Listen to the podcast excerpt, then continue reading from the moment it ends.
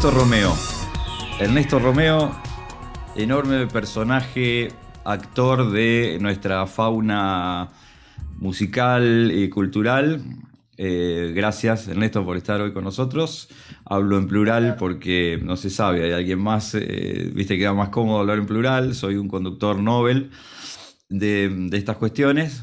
Eh, bueno, la verdad es que para los que no te conocen, hablar de todo tu recorrido o recorrer el, el, CV, digamos, el currículum, me llevaría un rato.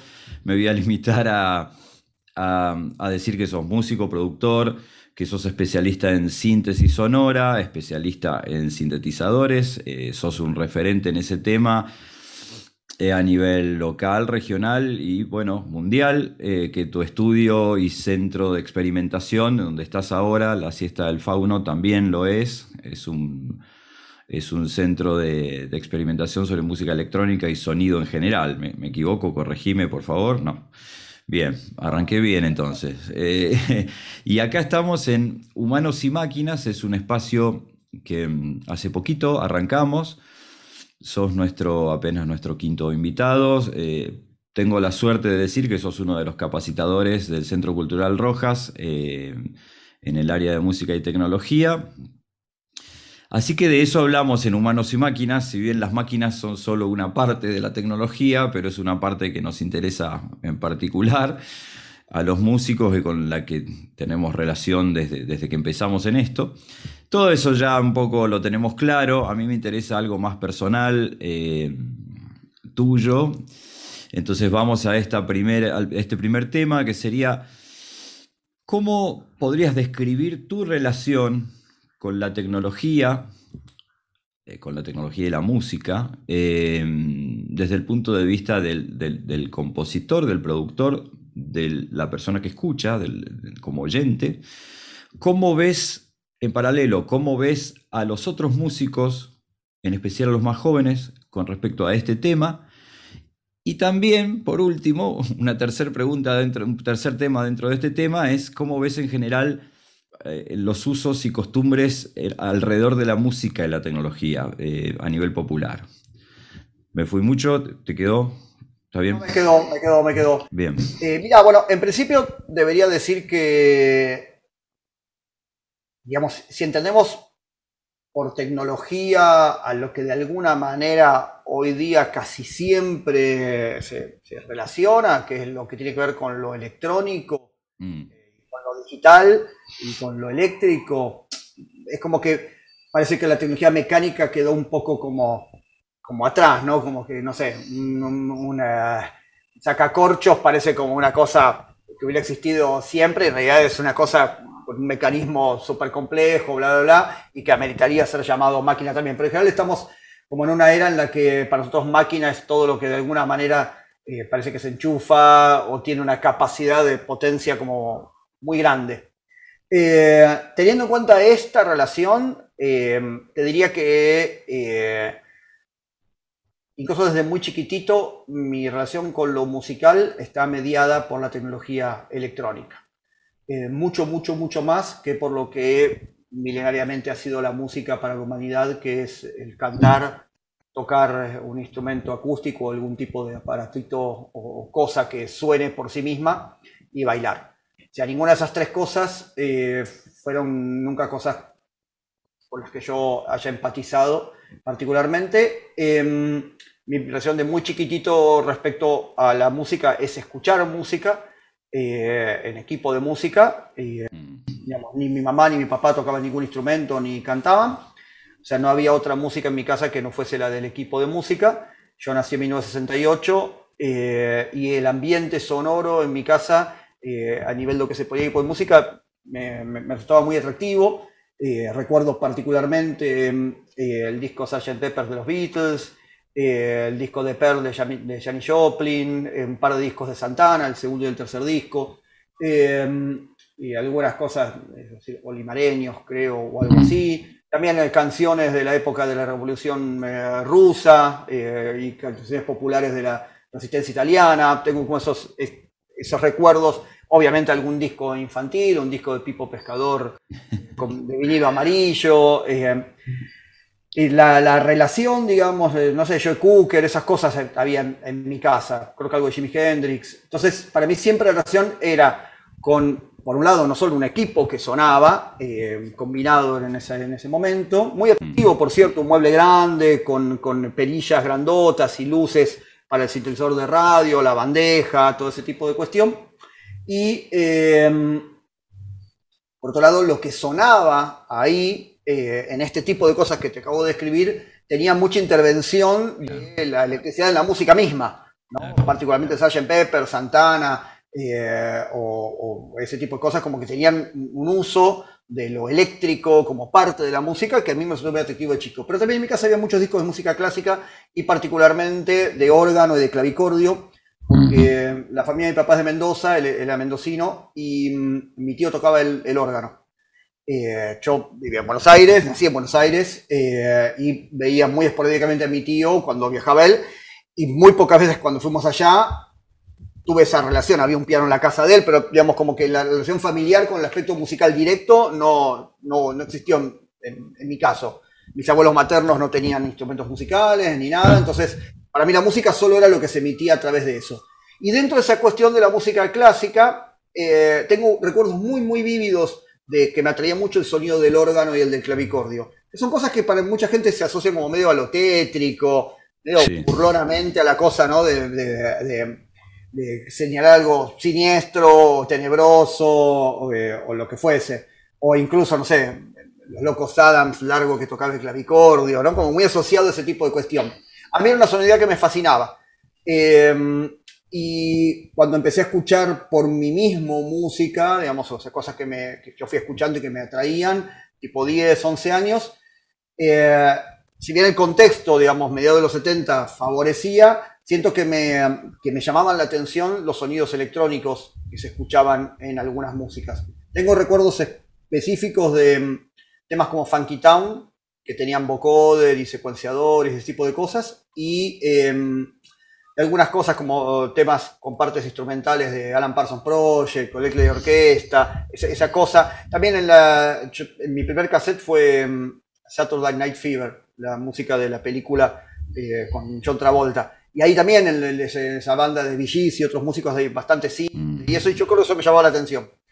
Pero eh, nunca tuve ni facilidad aparente por lo musical, ni por ningún instrumento, ni mucho menos por cantar. Eso me lo hicieron saber en la escuela primaria, la que me probaron para el coro y me descartaron como inmediatamente. Entonces para mí era como normal que no existiera relación con el hacer música porque yo pensaba que la música se hacía tocando la guitarra o el piano o fuese o la flauta y no eran cosas que estuvieran cerca mío ni tampoco que me atrajeran cuando había clases de música en la escuela o eso.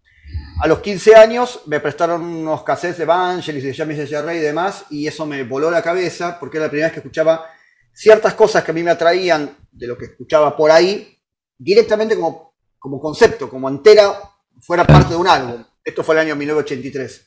Y, y eso me volvió loco. Y, y, muy, o sea, muy rápido empecé a buscar música de ese tipo y bueno, obviamente abriendo todas las puertas que ese tipo de mundo te abre. Muy, o sea, te abre al ambiente, al rock progresivo y sinfónico, te abre a la música electroacústica y experimental, te abre al ruidismo, eh, te abre un montón de otras cosas. Y eso combinado con cosas que por ello también escuchaba de música clásica, ponerle Debussy, y eso fue armándome como una especie de, no sé cómo llamarlo, de, de engranaje de cosas que hicieron que yo a partir de los 16 años quisiera hacer música. Pero quisiera hacer música a partir de este recurso, recurso tecnológico, recurso tecnológico electrónico. Yo sentí, intuí que esa música que se hacía con esos dispositivos podía alcanzar una profundidad diferente a la de que se podía hacer tocando la guitarra. Igual yo insisto con esto, no tenía, tampoco tenía amigos músicos, en un ambiente de, mis amigos del barrio tenían, no, vivían en Once, eh, no existía el barrio, como literal, para quienes no viven en Buenos Aires, bueno, es un barrio, digamos, muy, comercial, digamos, con pocos lugares para ir a hacer cosas para un, para un niño o para un chico. Eh, entonces, bueno, como que no, no, no tuve como esa cuestión de, relacionarme con gente que hacía música. Es algo, algo muy, muy esporádico, casual. Entonces, eh, para mí era todo un descubrimiento y cuando empecé a mirar las fotos de las tapas de los discos o de revistas eh, y veía lo que usaban esas personas, que era algo a lo que yo me imaginaba, porque seguramente debo haber visto alguna cosa perdida por ahí eh, también, pero me imaginaba todas estas cosas, ¿no? Perillas, cables, botones y teclas. Entonces yo lo primero que pensé era que tenía que ir a aprender a tocar el, teclado. estudiar piano, eh, que me gusta, me encanta, de hecho soy de alguna manera tecladista, eh, pero claramente no era lo que yo estaba buscando como recurso, pero pensé que esa era la puerta de entrada. En 1988, a los 20 años, tuve mi primer sintetizador. Lo que había estudiado de piano me sirvió muy poco para, lo que yo realmente estaba buscando hacer. De hecho, acceder incluso a encontrar un sinte desde un teclado eh, no, no, tiene casi relación con lo que puedes aprender en el piano por el comportamiento mismo de, los sonidos del cinte, donde la técnica de piano no, no funciona para sonidos sostenidos, con ataque lento, eh, con modulación, y mucho menos para los sonidos atonales o, o, que evolucionan un montón en el tiempo. Entonces ahí me di cuenta que realmente el camino era otra cosa. Eh, y mi primer real aprendizaje fue también metiéndole mano a un dispositivo tecnológico eh, elemental pero potente, que era un pequeño eh, sintetizador analógico monofónico. Ese fue el primer instrumento con el que yo realmente pude hacer esa traslación de que la música iba más allá de las notas, la armonía, el ritmo, etcétera, etcétera. Entonces, de alguna manera, perdón que me extendí un poco con esto. No, no, por favor. Creo que es el acceso que tiene mucha gente hoy día a la música. O sea, desde desde 1910, 12, 15 que la radio empieza a popularizarse y luego con eso eh, los distintos sistemas de, no solo de telecomunicaciones y demás, sino lo que son los medios de comunicación, eh, como la televisión, más luego el cine sonoro, bla, bla, bla, bla, más toda la industria que surge del fonógrafo en adelante con los discos, los cassettes, ¿eh? la realidad es que más o menos desde 1950, etcétera, la relación que tiene la gente con lo musical ya no es el instrumento que está en la casa o los instrumentos que tocan los parientes o la celebración familiar eh, cantando y bailando, sino es escuchar la radio, los discos. Claro. bueno, mucho más ahora con, la computadora, el celular, que vas a cualquier lado y siempre hay música sonando e imágenes. Entonces, em, me parece como que eh, esa invasión, por un lado, genera un montón de, estrés y cansancio, y por otro lado también abre la puerta a un entendimiento de lo musical que nunca había existido en la, humanidad, que es un approach eh, por el otro lado, que es por el lado del no necesariamente tocar, no necesariamente cantar, no necesariamente bailar. Entonces me parece que es muy eh, muy interesante como puerta de entrada eso también en, nuevas generaciones. El primer acercamiento a la música se hace algo con un celular, por ejemplo. Te hago dos consultas con respecto a esto. ¿Cómo ves el fenómeno de eh, los músicos que se forman o que empiezan a hacer música a partir de softwares, de manipular software? Y em, sobre el fenómeno de escuchar música con auriculares, que cada vez es más grande, de hecho ya hay discos que se mezclan para auriculares. ¿Cuál es tu apreciación personal? En los 60 todavía se mezclaban los discos para escuchar los monos. Hasta prácticamente los últimos discos de los Beatles, la mezcla importante era la mezcla mono. Esos cambios de paradigma son, eh, son importantes. Creo que, eh, bueno, nosotros, y eso se viene sabiendo desde la, sobre todo desde la segunda revolución industrial, pero bueno, eh, nuestro piso de ruido como humanidad cambió muchísimo. Mm. lo que consideramos civilización, digamos, es tipo de organización social que a mí me, parece que es particularmente eh, destructiva, estresante, invasiva, em, no sustentable, poco empática, bla, bla, bla, bla, bla, bla, bla. Y en el, el panorama sonoro eso se evidencia. El ruido de la ciudad, eh, el ruido de la forma de vida, eh, digamos, civilizada, es, es bastante heavy, creo yo. ¿No? Como, como todo. O sea, el hecho de que, eh, no sé, te vas a vivir a un lugar más o menos en el campo y gracias a que el campo es amplio y no tiene tanto ruido, escuchás el, la campana del tren que pasa a un kilómetro de distancia o el ruido de la ruta.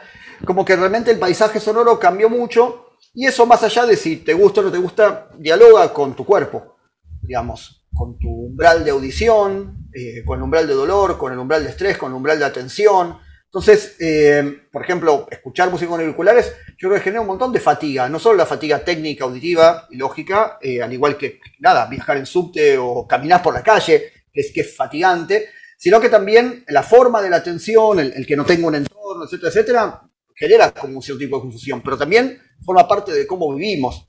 Entonces, eh, nada, en principio me parece que es simplemente otro paradigma.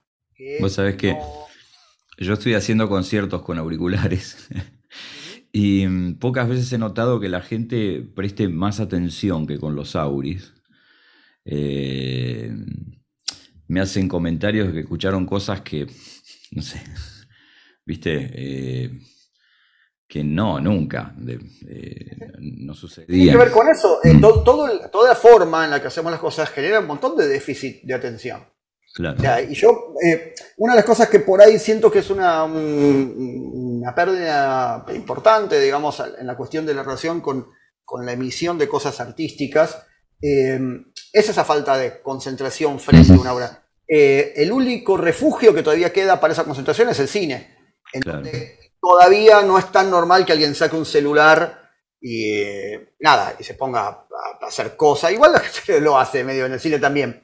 Pero, pero todavía es como un lugar donde existe ese refugio, ¿no? La luz apagada, la atención en un lugar, que no me parece que sea la única forma de transmitir cosas, para nada. Pero dentro de, cierto tipo de, quizás eh, forma de, comunicación o de conocimiento, como creo que es el arte, siento que es válida cierto aspecto de concentración, de entregarse a lo que está pasando. Claro, y claro. El tema de, las redes y la foto y casar el video, qué sé yo, tiene esto que decís, mucha extensión. Entonces, como que tenemos que medio forzarnos a esa mm son una forma, tipo, bueno, me encapsulo en algo.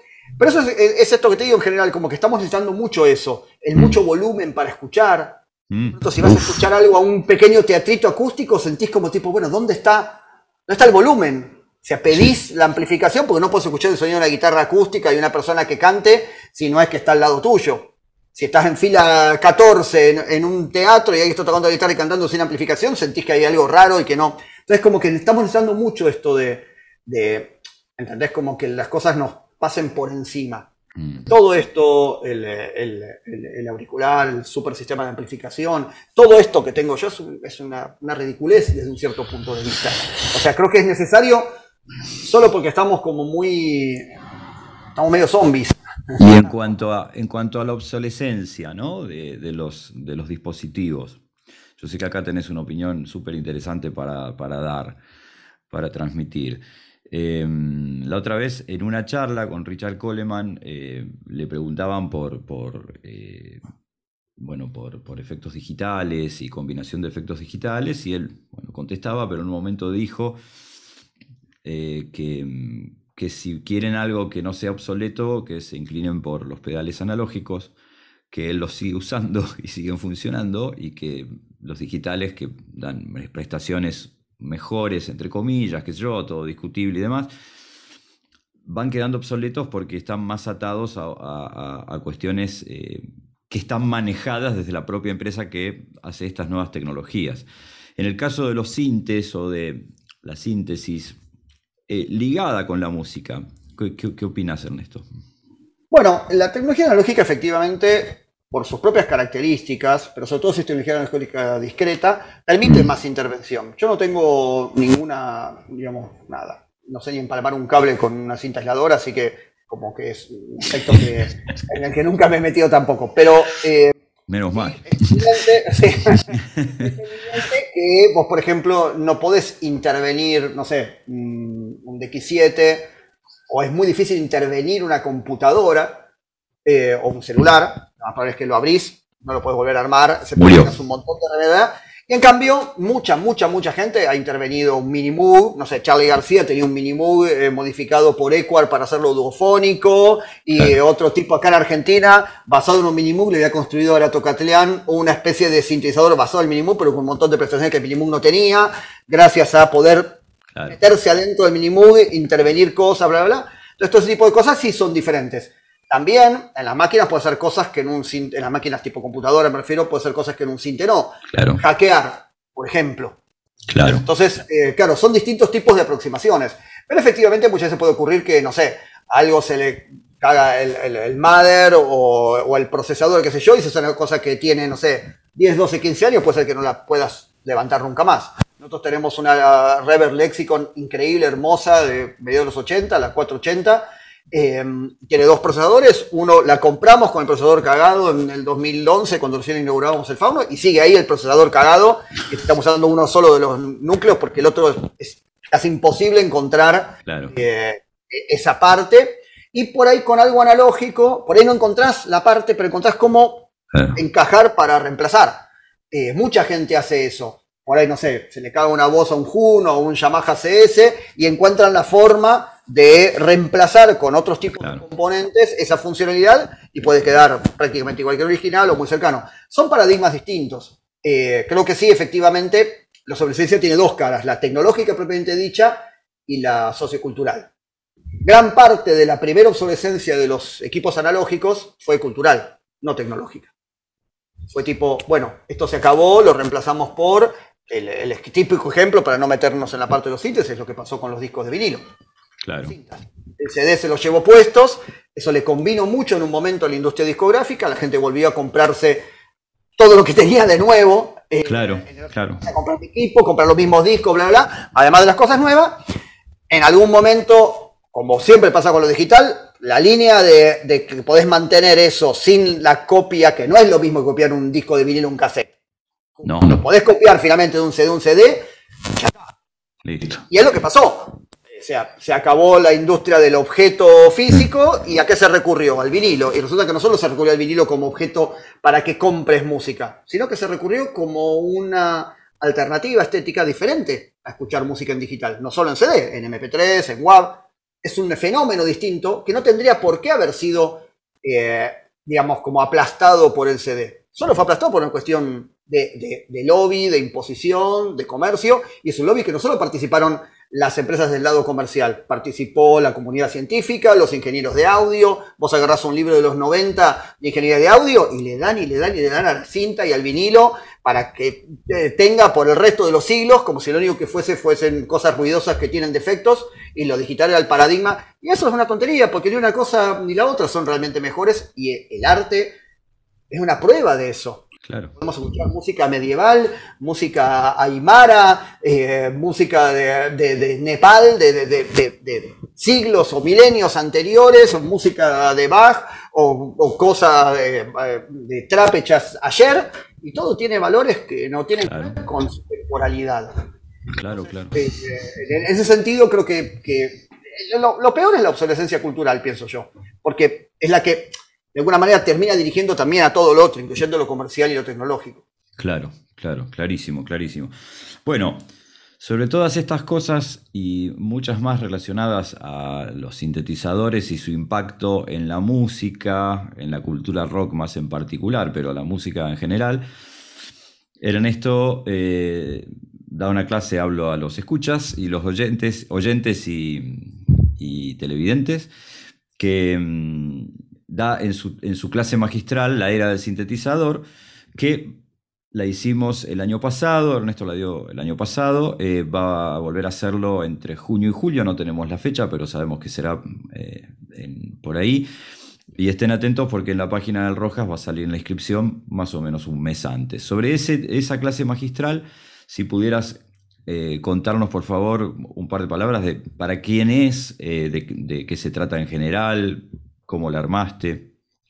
Bueno, e-, es, abierta a todo tipo de público, solamente que estar interesado en el, tema nada más. Eh, no requiere ningún tipo de conocimiento previo ni nada. Eh, básicamente se pensó en función de, por un lado, analizar qué, paradigma dentro del arte sonoro eh, implicó el sintetizador, que es un dispositivo muy, muy especial en un cierto sentido. Todos los instrumentos son especiales por alguna razón. El sinte lo es en parte por ser más que un instrumento musical, ser algo más amplio que lo que normalmente uno esperaría de un instrumento musical, em, y que cambia eh, por completo las relaciones que habitualmente uno le asigna a la idea de instrumento musical, intérprete, compositor o lo que fuese. Eh, el, sensor es un dispositivo que sí, efectivamente se puede tocar en algunas cosas como si fuera un instrumento, pero puede hacer un montón de cosas que los instrumentos no, incluyendo cosas autogenerativas, cosas secuenciales, evoluciones que no tienen que ver con lo que la persona que lo está tocando o el operador o el intérprete eh, está haciendo manualmente o con la boca o con lo que fuese. Eh, y además de poder generar un montón de cosas que cuando uno las escucha se da cuenta que son imposibles hacer con otros medios que no sean electrónicos, porque justamente al no estar eh, al no tener un origen acústico o vibratorio o físico, sino directamente electrónico, puede hacer cosas que no se pueden hacer con cuerdas, con parches, con tubos o con lo que fuese. Además de todo eso, es un dispositivo cuyo origen surge no de la historia de los instrumentos musicales, sino de la historia muy, muy, muy breve de lo que era la música electrónica. Es un dispositivo que surge por las necesidades de gente que hacía un cierto tipo de arte sonoro específico, llamémoslo experimental o vanguardista o lo que fuese, en la década del 50 y del 60 que había, se había originado ahí. Algo que no tenía preexistencia. Y las necesidades son necesidades vinculadas a componer y hacer un cierto tipo de arte sonoro y no con el desarrollo expresivo como puede ser, no sé, lo que dio surgimiento al saxo o al pianoforte. Claro. Entonces, ya desde el origen el sensor tiene un lugar diferente, donde se mezclan tecnologías de, la computación analógica y eh, digital, la electrónica vinculada a la radio y las telecomunicaciones, etcétera, etcétera, vinculada a cuestiones incluso de análisis y testeos de cosas científicas o, técnicas, eh, vinculadas a, recursos de, expresión, pero también vinculados a, recursos de estructura de lo que sería el ordenamiento de sonidos en el tiempo, que es lo que de alguna manera define el concepto de composición en, ciertos aspectos. El sensor es un dispositivo capaz de trabajar con cosas secuenciales, probabilísticas, aleatorias, em, que puede vincularse con montones de partes del cuerpo distintas, con montones de interfaces distintas. Entonces todo eso genera un universo como, digamos, como muy especial. Cuando el sensor muy rápidamente pasa a la esfera de una música más amplia que la música donde se concibió, que es la música, digamos, como esto, electrónica de vanguardia, eh, su diálogo eh, nutre un montón todo tipo de cosas, el rock, la música melódica, la música de publicidad, lo que se quieran imaginar, pero además en el rock encuentra un lugar para, eh, digamos, como hacer fluir ciertas cosas que venían más ligadas a lo que eran las vanguardias experimentales con ciertas cosas que tenían que ver con el mundo del, pop, digamos. Entonces de pronto te encontrás que el sensor permitió eh, la aparición de cosas que si bien ya habían estado presentes en el rock, como los acoples, eh, en la música de Jimi Hendrix, hay como una cosa donde, el, por hablar de cosas mainstream, ¿no? Sí, sí, sí. Eh, donde el límite del ruido, música, para una idea general, ya empiezan a, estar como eh, medio difusos. En los Beatles también, digamos, Sgt. Pepper o cosas como Brother Never Know son ejemplos de música electroacústica metidas adentro de un, formato pop, por decirlo de alguna manera.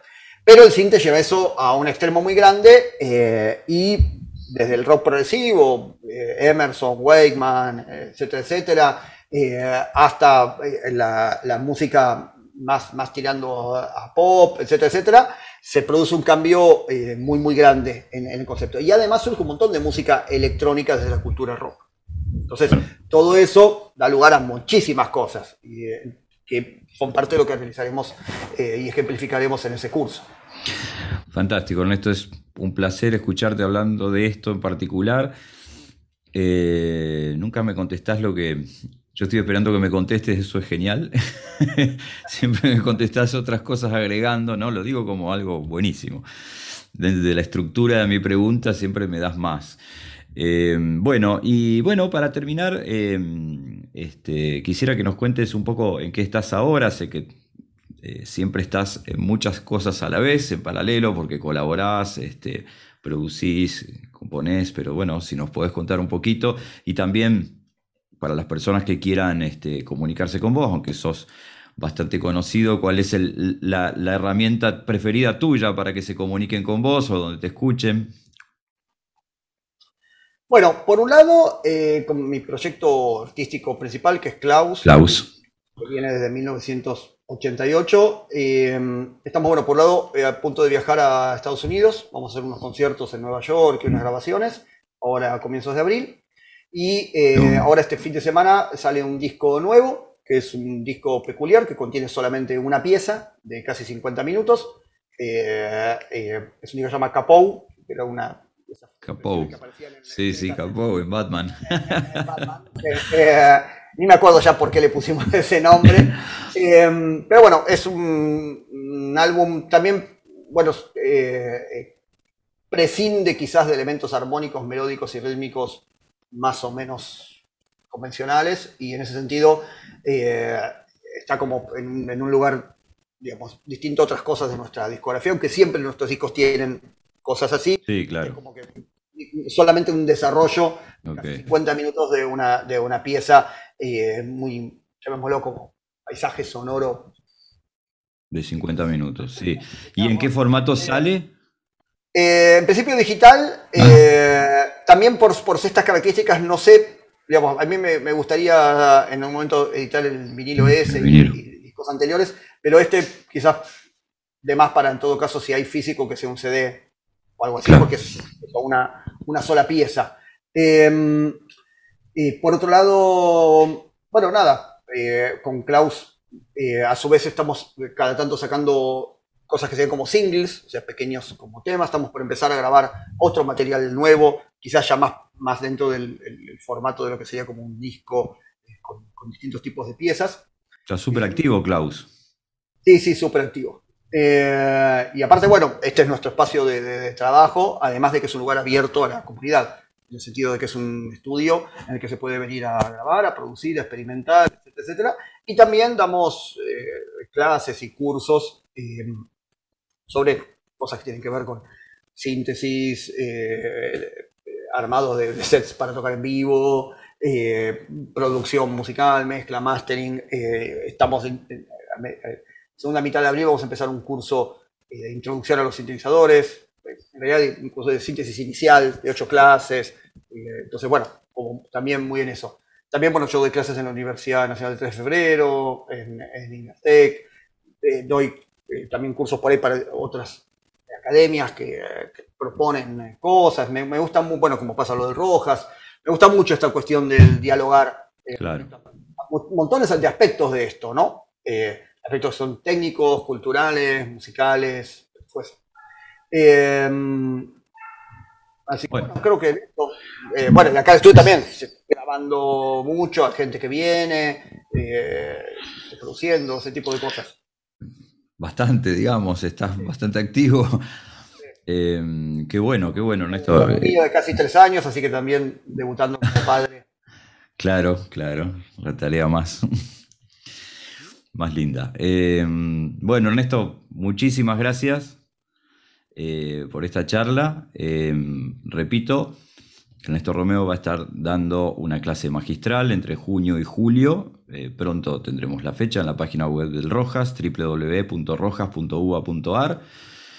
La clase se llama La Era del Sintetizador y muchas de las cosas que se conversaron acá se, verán nuevamente. Ernesto va a llevar sintetizadores. A esta, es una clase presencial, perdón, esto es muy importante, volvemos a la presencialidad va a llevar varios sintetizadores, los va a poner el escenario y va a explicar y vamos a escuchar eh, con ejemplos las cosas que él eh, nos va tirando y vamos a poder preguntar eh, e interactuar. Así que pienso que va a ser una, una clase magistral súper, súper interesante. De nuevo, muchas gracias, Ernesto. Un placer, sí, en serio. Un placer el mío, gracias.